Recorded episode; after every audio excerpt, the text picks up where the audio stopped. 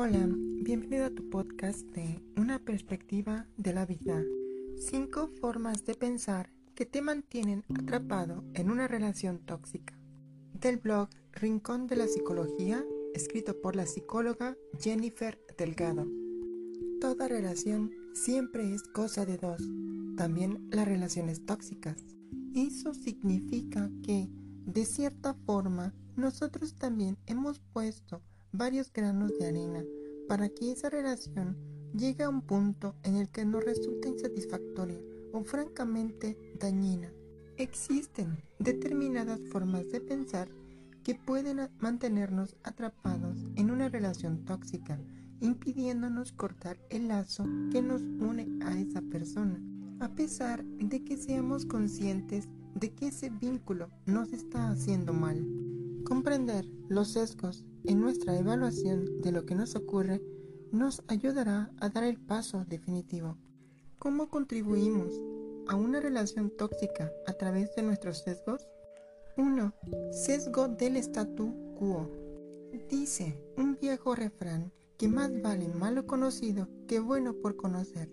La sabiduría popular refuerza la idea de que es preferible que las cosas se mantengan tal como están a menos que sean realmente terribles. Somos víctimas del sesgo del statu quo, una preferencia irracional por la situación actual. En práctica, cuando establecemos una línea base, esta se convierte en nuestro punto de referencia y percibimos cualquier cambio como una pérdida o una amenaza, aunque sea positivo. De hecho, incluso en relaciones tóxicas que distan mucho de ser ideales, podemos llegar a encontrar un equilibrio precario. Cuando adoptamos esta mentalidad, preferimos la continuidad a la disrupción, un pasado conocido a un futuro incierto. Elegimos la certeza de la desgracia antes que la desgracia de la incertidumbre. Pensamos que no encontraremos a nadie mejor o intentaremos reconfortarnos pensando que en realidad no es tan malo como parece. 2. Aversión a la pérdida. Odiamos perder algo cuando ya hemos invertido en ello, ya se trate de dinero, tiempo o esfuerzo. Esa es otra de las razones por las cuales nos quedamos atrapados en relaciones tóxicas. De hecho, es uno de los principales motivos por el que no se rompen los matrimonios que han construido una vida en común, pero que en realidad ya no tienen nada en común. Cuando aplicamos esta mentalidad a las relaciones, podemos llegar a sentirnos profundamente infelices, aferrados a una relación que ya no nos satisface, solo porque no queremos tirar por la borda todo lo que hemos construido juntos. De esta forma, terminamos centrándonos únicamente en las pérdidas, sin darnos cuenta de todo lo que podríamos ganar. No cabe duda de que 5, 10, 20 años de relación son bastantes y habrá historias compartidas y mucha inversión emocional.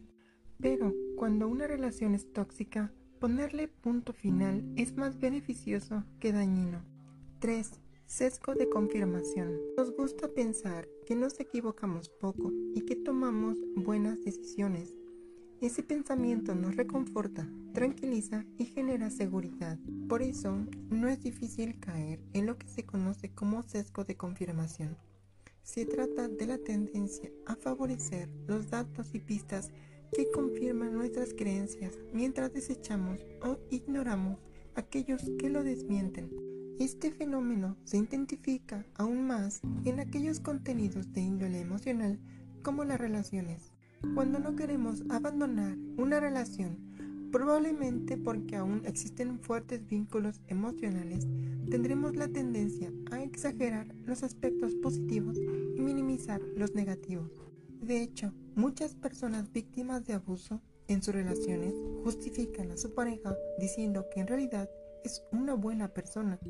Cuando aún existe amor, es difícil quitarse la venda de los ojos para ver la realidad tal cual es de manera que a veces preferimos centrarnos solo en los esfuerzos positivos que recibimos como un detalle o ese regalo inesperado.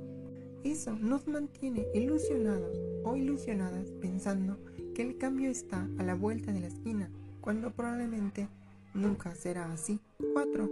Efecto del falso consenso. Nuestra mentalidad no se forma únicamente en base a nuestras experiencias, sino que también tomamos nota de lo que nos ocurre a nuestro alrededor. De hecho, miramos continuamente fuera para comparar lo que nos sucede con lo que supuestamente le ocurre a los demás. Sin embargo, en esa comparación no somos objetivos.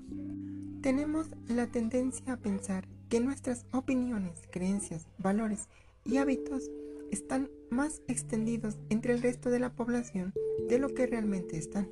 Es lo que se conoce como efecto del falso consenso y puede convertirse en una de las razones por las cuales nos quedamos atrapados en relaciones tóxicas.